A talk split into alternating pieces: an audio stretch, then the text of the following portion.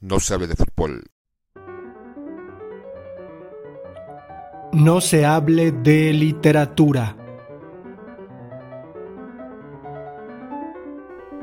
En la cancha, fragmento Eli Ramírez. El balón está piedrita, piedrita.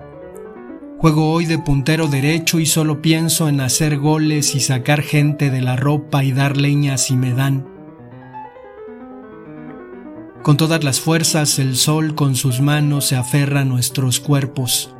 El negro se corre por la punta izquierda, se lleva la defensa del pedregal para su punta, quedando el negro en el rincón del tiro de esquina. Cuando Cataño le va a entrar, el negro bombea el centro, le calcula la caída, recibo el balón sobre el muslo, suave lo dejo caer, le controlo su movimiento y lo defiendo de los otros pies que me lo quieren quitar eludo al defensa central que ha dado la vuelta quedando frente a mí.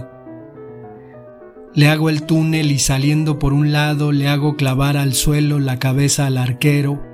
De paso eludo la tarde al día, al sol y a las gentes que gritan. Terminamos ganando dos a uno y no hubo bronca ni entre los jugadores ni entre las hinchadas.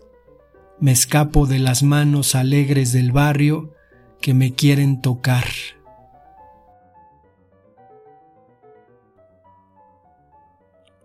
No se hable de literatura. No sabe de fútbol.